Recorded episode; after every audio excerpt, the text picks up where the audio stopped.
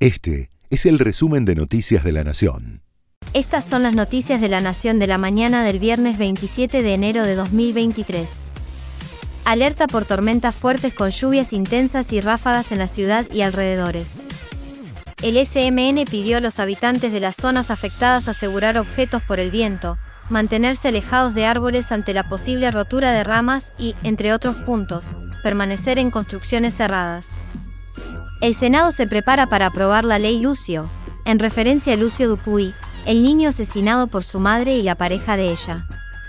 El proyecto establece la capacitación permanente sobre derechos de la infancia y violencias contra niñas, niños y adolescentes de todas las personas que trabajan en el Estado, en todas las provincias y municipios del país.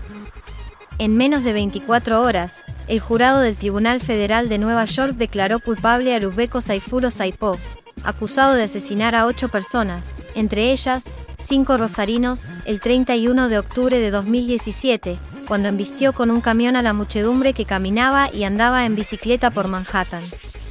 El jurado avaló los 28 delitos por los que está siendo juzgado.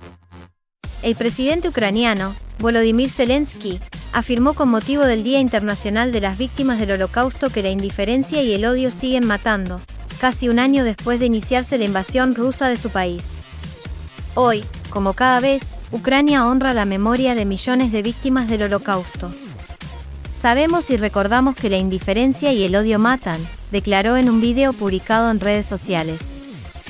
Sorpresa en Egipto, en una tumba a 15 metros de profundidad, al sur del Cairo, encontraron un cuerpo momificado cubierto de oro, dentro de un sarcófago sellado que no había sido abierto en 4.300 años.